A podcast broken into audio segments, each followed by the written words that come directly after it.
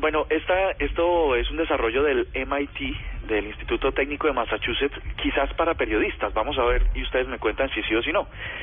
Resulta que ahora todo es social, ¿no? Ingeniería social para lo de los virus, eh, social media para los medios eh, de comunicación y nuevas tecnologías de, de contacto a través de las redes sociales. Se inventaron estos tipos que son unos locos completos, algo que se llama social textiles. Mm.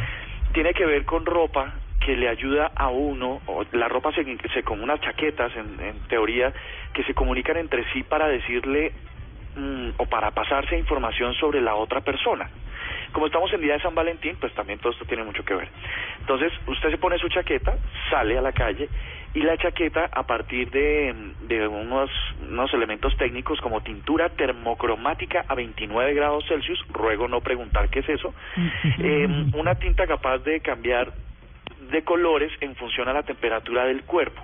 También usa unos paneles de cristal líquido, también en colorantes, eh, y lo que hace es que a través de circuitos eh, logra eh, capturar toda la información, digamos, emocional que tiene que ver con, con la parte emocional de las, de la, de la- del interlocutor. Entonces, eh, si dicen que es una herramienta sobre todo para romper el hielo en una conversación cuando uno de pronto es muy tímido y no puede socializar. Entonces la ropa le permite eh, poder eh, tener ese montón de información para de pronto cautivar o llegar mejor a la otra persona. ¿Para periodistas? Mm. Pues sí, Mm. de alguna manera. Sí, sí.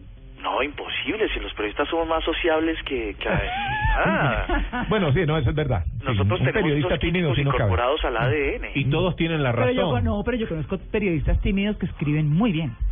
Ah, no digas, o sea, eh, que la comunicación más bien poco.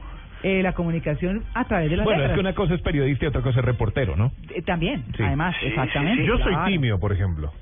Por ejemplo, no para, parezca. para Diego esto sería genial. ¿En serio? Se pone su chaqueta y le va dando información, pues obviamente las dos personas que se van a conocer tienen que tener los mismos dispositivos. Le va a dar información de si es tímida, alegre, si, si le da temor ciertas prácticas, eh, bueno, y que a partir de toda esa información uno puede elaborar una conversación chévere e interactuar rápidamente. Nuevamente llegamos al cuento de que puede desvirtuar un poco la naturalidad de las relaciones humanas, pero, pero ahí está la tecnología para esas cosas. Sí, Ah, para alimentar. Sí. ¿No? Claro, total.